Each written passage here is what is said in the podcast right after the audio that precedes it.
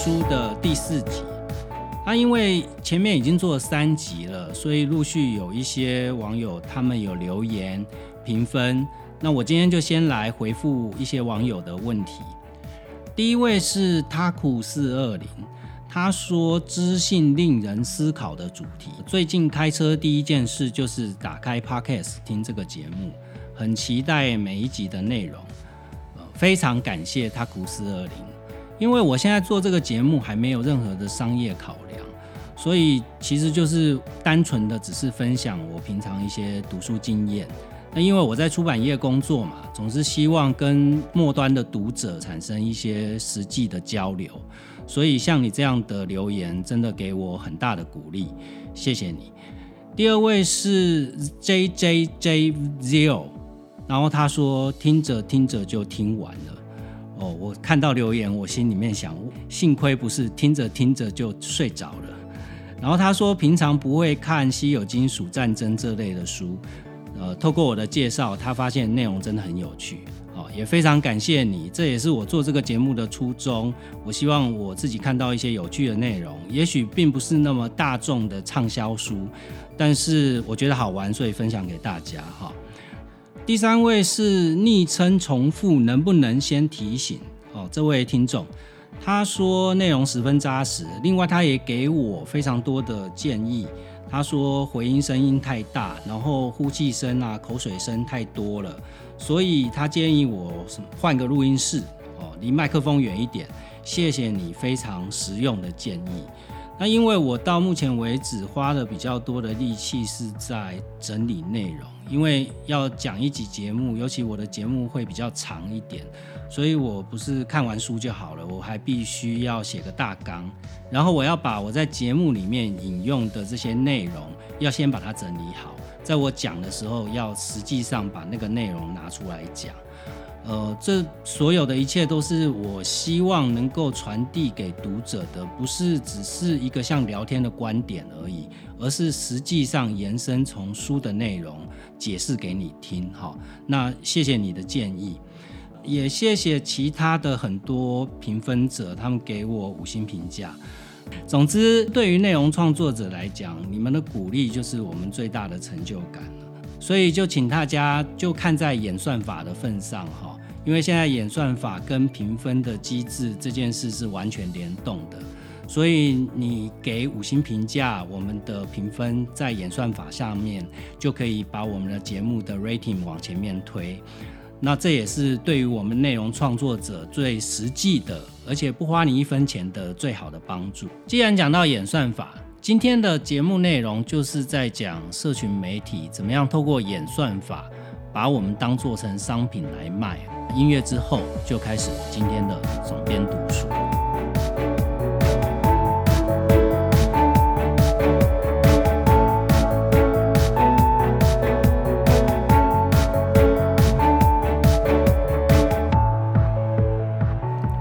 今天讲的不是书哦，今天讲的是一部纪录片。这部纪录片才刚上，我已经看到陆续有一些人分享了。呃，它是在 Netflix 上面的一部纪录片，叫做《智能社会进退两难》，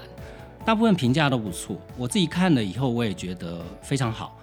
但是我可能不会直接去推里面的内容哦。纪录片是一个很快速，你就可以看完的东西，一个小时左右就可以把它看完，实在也不需要我讲太多这个纪录片里面的内容。但是我想跟大家分享一下我对于这一部纪录片的几个看法，而这些看法其实不全然是在一个科技产业的观点，比较多的是像我们一般人常面对的。譬如说，企业到底该为股东负责，还是为消费者来负责？那这部纪录片它主要是在讲社群平台。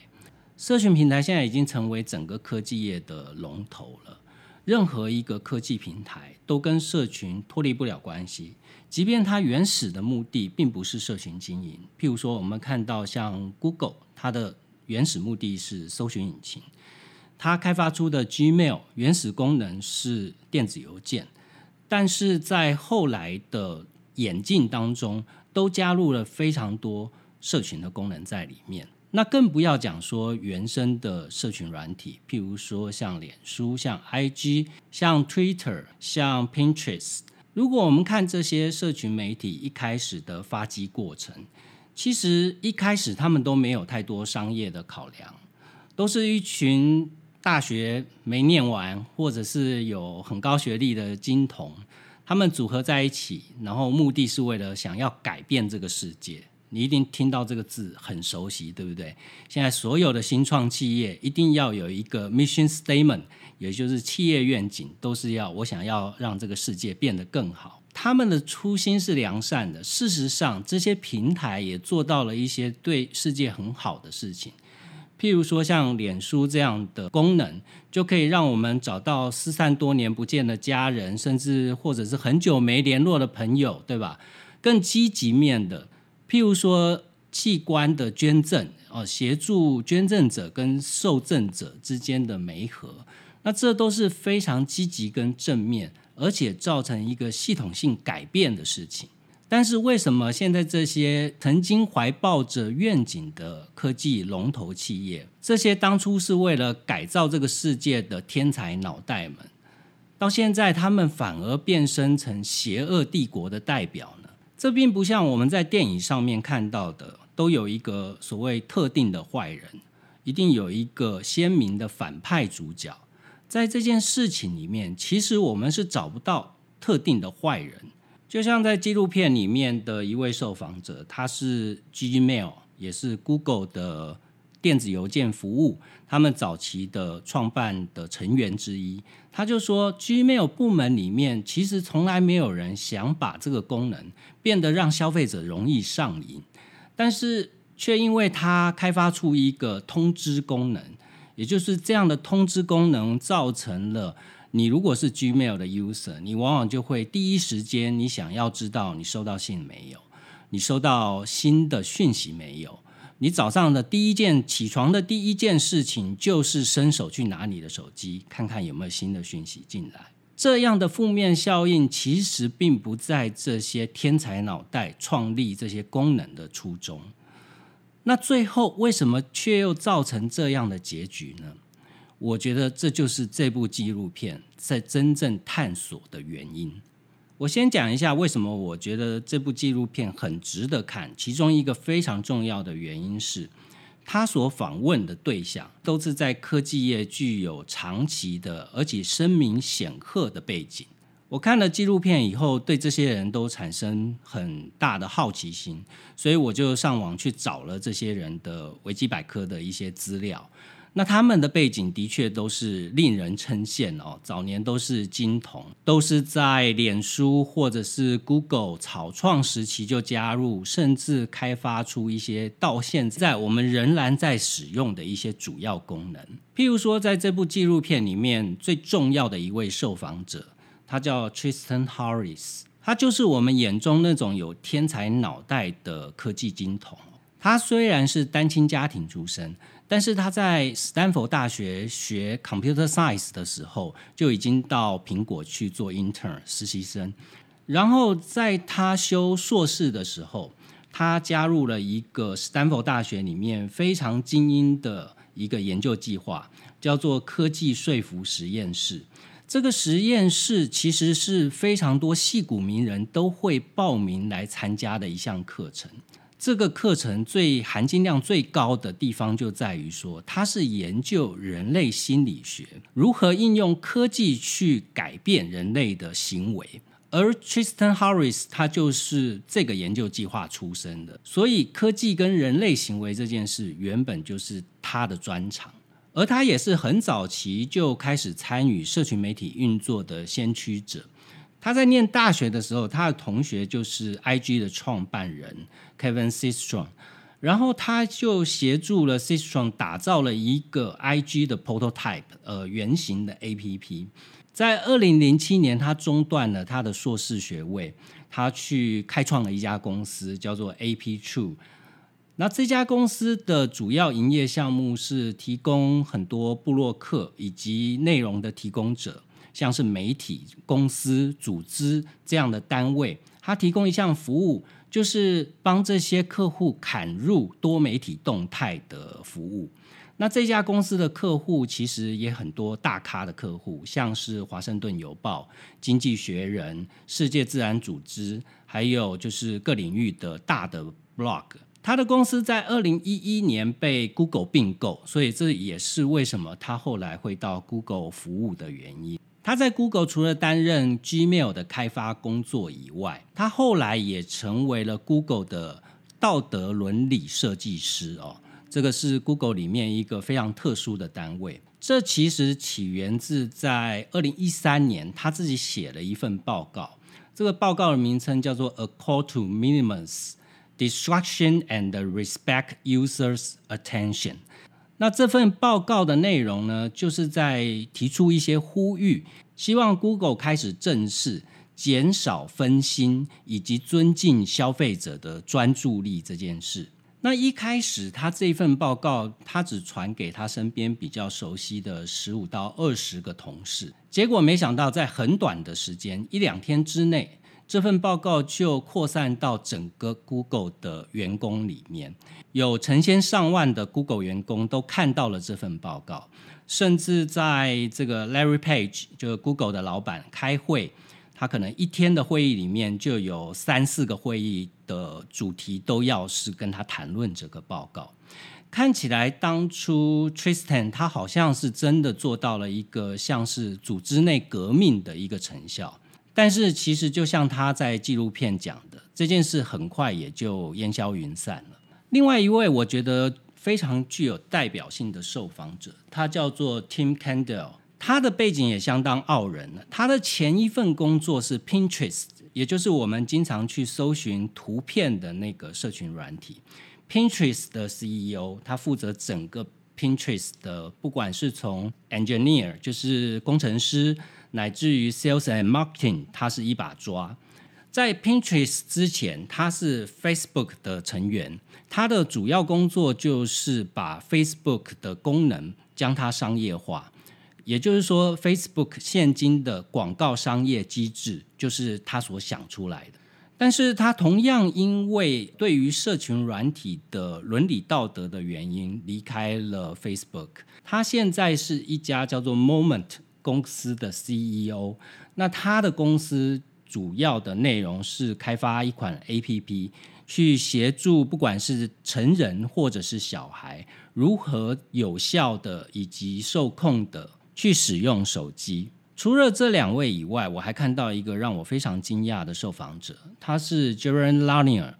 那这位杰伦拉尼尔先生，他是美国的 VR，也就是虚拟实境领域大家公认的创始人。他早在一九八四年就开创了一家叫做 VPL 的虚拟实境公司，然后在一九九九年被甲骨文收购。他写了非常多书，也是著名的科技媒体《Wire》的顾问以及专栏作者之一。当然，这纪录片里面还有非常多厉害的角色，譬如说像戏骨早期的投资家，他已经有三十五年以上的投资经验。他也有 Google、Twitter 这些公司底下的一些成长骇客来发表他们的看法。你要让这些在业界已经具有非常多的威望的科技人，去在一部站在科技大公司对立面的纪录片去发表他们个人的言论，其实并不是很容易的事。这里面就有一位受访者，他说他在答应接受这个纪录片的访问之前，他跟律师讨论了八个月之久。那这些人讨论的重点是什么呢？他们讨论的重点其实就在于社群媒体所带来现今社会的一些负面效应。具体的呈现像是假新闻，像是青少年自杀率的提高，像是选举被操控，社会的两极跟对立，民主制度的崩坏，甚至有一些国家的独裁政权，它借用这样的社群媒体来控制人民的思想。就影片的效果来讲，我觉得是非常好，因为他举的一些例子其实都非常的抓马，非常的戏剧化。譬如说，像在青少年自杀率提高这件事，他们就找出了数字哦。美国真实的发生就是，它已经形成整形科医生的一个专业术语。如果今天整形科医生讲说，他有一个病人是 Snapchat，那就代表说他的病人是一个 teenage 青少年，然后他整形的目的是为了让自己长得更像滤镜自拍里面拍出来那种夸张的效果。那从数字上来看，最近十年美国的青少年的女性，她的自杀率是成长了百分之一百五十一。这个数字是从二零一零年到二零二零年。二零一零年所代表的意义是什么呢？就是一九九六年以后出生的这一个世代，也就是这个调查所谓的青少年的世代，他们都开始用手机跟社群软体。而在此之前，这个数字其实的波动幅度都非常的小，所以工位专家就非常合理的认为。呃，青少年的女性，她的自杀率增加的如此快速，跟社群媒体脱离不了关系。其中让我印象深刻的案例是发生在缅甸。大家知道，缅甸政府对于罗兴亚人的镇压跟屠杀，引起国际社会的一阵批评，也让翁山书记原本人权斗士的形象一夕之间归零。节目中举的案例是告诉你说，缅甸政府是如何运用脸书这样的工具，来去鼓动他们的国民，对于罗兴亚人展开了一连串的报复，乃至于屠杀的行为。他说，缅甸有一个非常特殊的状况。缅甸的一般民众在购买手机的时候，通讯行的老板会帮他们第一件事就是 preload，就是先下载了 Facebook 这样的软体。那尤其缅甸的一般民众受教育的程度可能不是那么的高。他在手机上面唯一且最常使用的 APP 就是 Facebook，所以缅甸政府就掌握了他的国民都大量使用 Facebook 这样的软体，然后他们在 Facebook 上面去鼓吹对罗兴亚人的一些指控，甚至去发送一些假新闻，让一般的民众自发性的加入制裁罗兴亚人的行动当中。这里面就包含了屠村、放火。甚至强暴、杀害幼童这些令人发指的行为。如果你看纪录片看到这些片段，可能会热血沸腾，会觉得说世界为什么会变成这个样子？这些科技巨头为何是为富不仁？但是光是这样热血、这样道德的指责，其实并不是这部纪录片核心想要表达的内容。这部纪录片最重要想要讲的。其实是关于社群媒体的获利模式。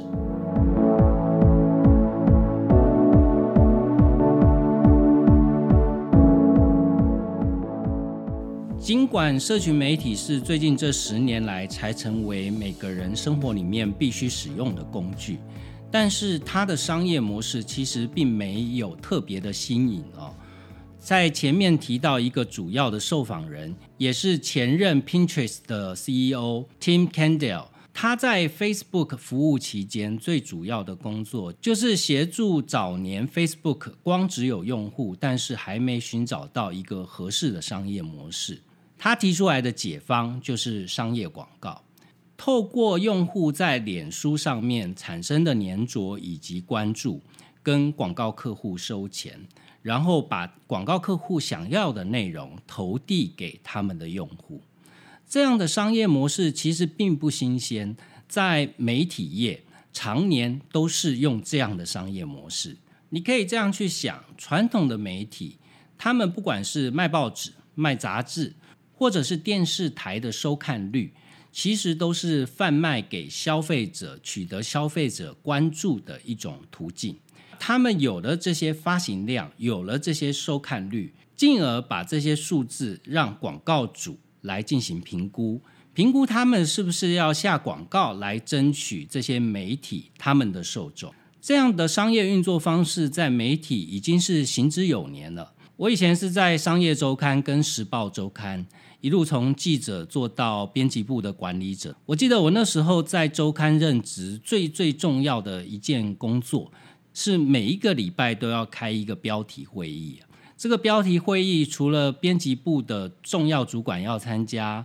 负责撰写头题的记者要参加，还有广告跟发行的主管也要参加。会议的内容在讨论什么呢？我们就讨论每一期的标题，什么样的标题才能引起读者最大的关注？简单来讲，就是读者看到标题会不会刺激他直接就在便利商店掏钱买杂志？那为什么广告部门跟发行部门的主管要进来呢？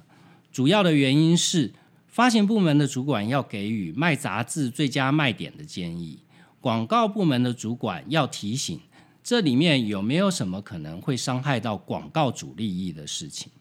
所以听到这里，你会想，传统媒体也没有比较清高啊。不是一开始就开始做自入性行销这种事情吗？的确没错，传统媒体在做自入性行销这件事，从我入行的时候就已经有了。而且随着纸本媒体的销量逐渐下滑，自入性行销的广告跟正规的广告页面，它的分际也是越来越薄弱。但是跟现今的社群媒体相比，传统媒体的商业模式并没有对这个社会造成这么大的影响。我觉得这个原因是出在于传统媒体大部分都是区域性的，各地都会有各地的地方媒体，地方媒体反而是主导当地的舆论走向最重要的指标。而不是某一个跨国性大集团的媒体能够操控这个世界其他国家的舆论走向。也就是说，美国的《纽约时报》对于台湾的读者的影响力，并不会大过于当年的《中国时报》、《自由时报》或《联合报》。但是，现今社群媒体是不同的。在美国的 Facebook，它的影响是全球高达二十七亿的受众。今天在脸书上有一个假新闻，明天全世界都知道这件事。第二个是传统媒体的角色，它其实是建立在长达百年以上的一个第四权分工的架构里面。传统媒体的规范与架构，从学术机构就开始建立了起来。譬如说，我们在媒体工作，我们大部分都是从新闻科系出身。我们在念新闻系的时候，第一门要上的新闻与伦理、新闻学，最重要的一门课就是守门人理论。从学校体系就开始对这些未来的新闻工作者做教育，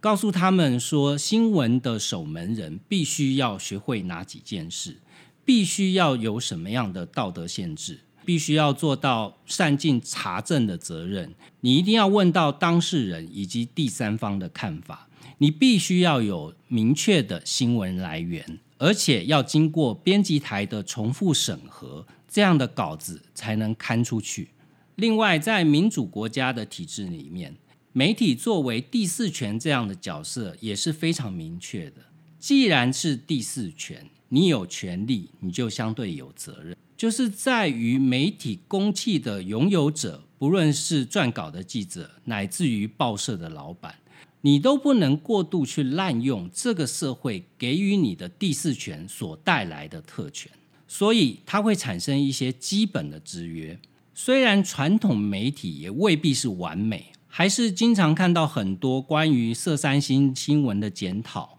或者是商业入侵媒体，导致于误导一般民众这样的争议产生，但它起码是一个几十年甚至上百年所建立的一个从学术体系一直到产业体系，乃至于到消费者体系的一个完整架构。但是社群媒体发展至今不过是短短的十年，不只是学校没有教你。这些大企业也没有教导他的员工如何扮演守门人这样的角色，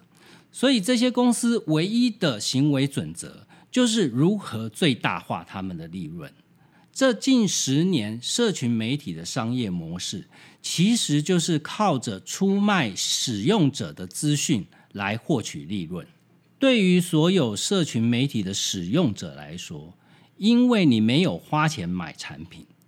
你使用这些功能都是 free 的，社群媒体就非常理所当然的把你当做产品来卖给广告主，广告主付钱来让你使用这些免费的功能。为了要推升更进一步的商业获利，所有的社群媒体公司最重要的核心就是演算法。在演算法这个部分，我们刚刚讲到了史丹佛大学的那一门人类行为的课程，它其实就是善用心理学的概念，去如何用科技的工具去改变你的消费行为。所以具体的呈现，就像他故意设计说，让你的每一则资讯最新的永远是在上面，往下拉，你就可以出现新的讯息。它的原理跟赌场的吃饺子老虎拉霸机的原理其实是如出一辙的。对于拉霸之后所产生的结果造成期待，所以你会每一次看到手机，你就不自觉的伸手去拿。另外，像是在照片上标注你的朋友名字这样的功能，这也是出自于行为心理学当中。你只要是被标注了，你就会忍不住去想要把这个讯息打开来看。这也是脸书的秘密武器，就是他们成长骇客每天都在做的事情。社群软体的公司，他们养了数千名的工程师，他们买了大量的巨型的超级电脑，不管是放在陆地上的机房，我前一阵子看到新闻，微软它甚至把它的机房。设计在一个密封舱里面，把它投到海里面去。那他做这个实验是为期几年的实验，要确保说投到海里面的机房，它的效应是比陆地上更好的。事实证明，的确是因为在海里面的机房，它不用去做散热，它可以节省非常多的电力花费，而且它也不需要维修。那现今的社群媒体就是运用这样大量的优势资源，来透过演算法融合心理学的方式，不断的去攫取你的注意力，并且把你的注意力卖给广告主。从商业行为来讲，其实它就像一种买卖人类的一种期货。我们可以看到，在期货市场有石油的期货，有猪肉的期货，有咖啡的期货。你可以去买卖它未来的价格。社群公司的商业模式同样也是在做这样的事情，只是在这一刻，你自己就变成了商品。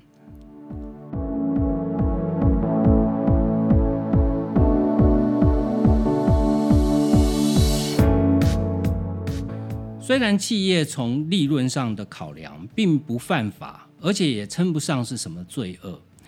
但是因为这样畸形的商业模式导致的结果就是，他们不断的投入大量的资源在增进演算法的人工智能，而这样的人工智能是人类的传统智能远远无法匹敌的。这就是一场非常极度不平等的战争，因为从一九六零年到现在，你无法想象电脑的运算速度已经成长了一兆倍。在同样的时间范畴里面，汽车的速度只成长了一倍。我们在人类生活里面大部分的领域，在这近六十年、七十年之内都没有这么巨幅的成长。唯一得到如此巨幅的成长，就只有科技业了。而反观我们人类，从黑猩猩进化到智人之后，人类的大脑在这百万年之内，其实都没有什么突破性大幅度的进展。所以今天，就算这些科技公司的老板们都是心存善念，他们也想让他们的工具让这个世界变得更美好。但是在这样的商业结构底下，在演算法不断的进步底下，它的动机只是为了创造更多的利润的前提下，就产生这样负面的结果。通常我看到这样的纪录片或者是书。一面倒的去指责大企业，其实某个程度我都觉得有点狗吠火车，因为你靠着微薄的个人力量，你真的无法去左右已经成为趋势的一个现实。但是我觉得这部纪录片很好的地方是在于，它不只是告诉你现象，它同时也提出了一些方法。其中一位受访者就提出一个可能的作为，就是对于社群媒体这样的企业。他们在 data mining，就是资讯的取得，必须要有所限制。具体的做法就是予以瞌睡。那我觉得这个想法是非常好的。没有道理不能针对某一些特定的产业做瞌睡。这在我们的生活中其实非常常见。譬如说，像烟酒产业，不但是政府要给它课予比较重的税，用在像健保这样实际的目的上面。另外，在这些大众有共识，可能会对人类产生危害的产业，它也会给予一定程度的规范。譬如说，你不能在白天或者是晚上合家用餐的时段去刊登烟酒的广告，你只能在深夜时段去刊登烟酒广告。同时，广告上面一定要标注警语。所以，当个人资料变成产品的时候，我们就需要公权力给予更多的保护。这样的好处是，才不会让各资变商品这件事无限上纲。就像受访者 Tristan 在影片中他提出的观点，他说：传统儿童有非常多的儿童教育的媒体，但现今大部分的家长都让小孩使用 Google Kids，也就是 YouTube 里面的儿童频道。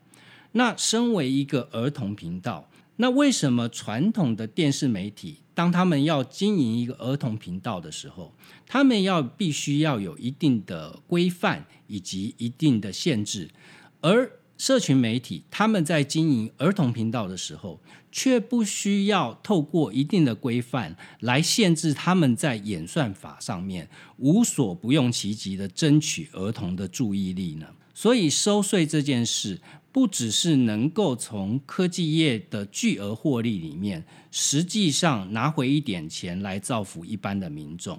另外，就是给科技业一些实质的限制，让他们在演算法的进化上面要有所节制，不能只把获利当做演算法进化的唯一目标。另外，我的想法是用这个税来建立像传统媒体第四权这样的规范。也就是说，我们应该从教育做起，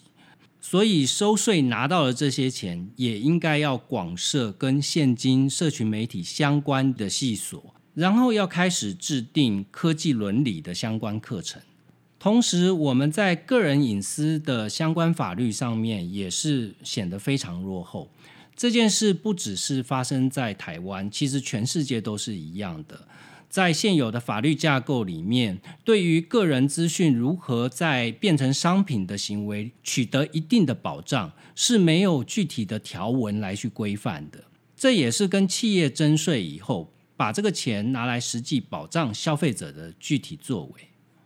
前面讲到这些可能的预防性的做法，譬如说像科技企业针对 data mining 来征税，建立行业里面的道德与标准。甚至制定隐私法的相关法律，这些听起来好像有点诚意过高，或是有点狗吠火车哈。但是就我们每一个人来讲，我们都可以因应社群媒体，他们无所不用其极的想要运用我们的注意力来赚钱这件事。我觉得最实用的做法就是关掉通知，这也是在节目里面非常多的科技人他们因应这样的趋势的具体行为。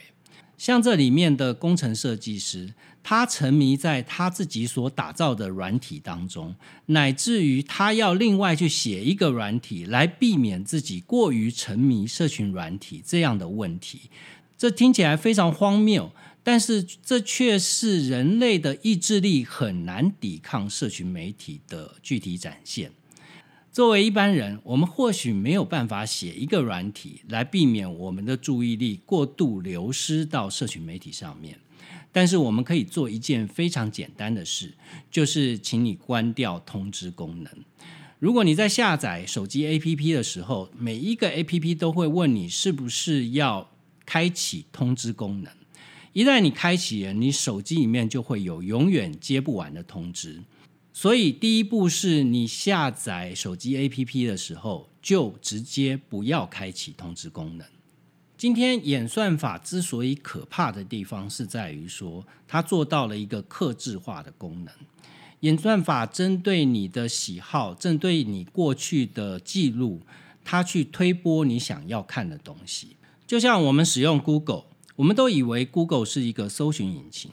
但其实每一个人在 Google 上搜寻出来的条目都是完全不同的。那你可以想象，如果今天我们在维基百科搜寻气候变迁，假设维基百科是针对你的价值观给出不同维基百科的答案，你还会信任维基百科吗？所以这就是最重要的，你自己在查资料的时候的心态。你不能相信社群网络，他们基于远算法的动机给予你的资料都是真的。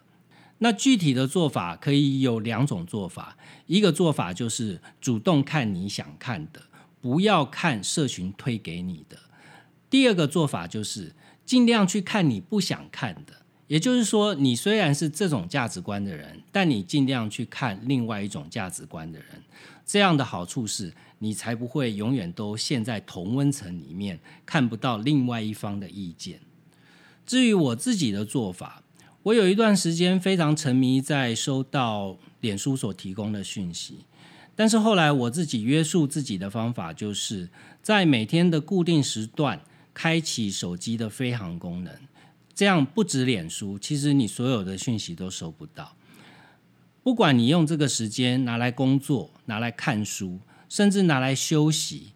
你都可以享受一段不被打扰的时间。其实讲了这么多，面对强大的科技，个人要能够战胜科技所给你带来的诱惑。唯一的方式，我觉得一句很老套的话，就是做自己。当你不那么在意别人对你看法的时候，你就会能够重拾你自在快乐、做一个独立成熟大人的初心。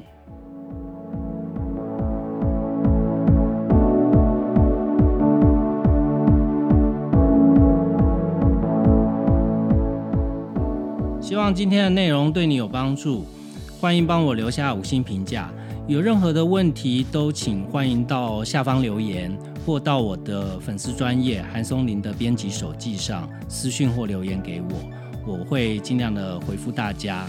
有任何关于阅读，你想要听什么题目或想要听哪一本书，你就直接告诉我，我会在时间规划上面把它排到节目内容里面去。我们下次见。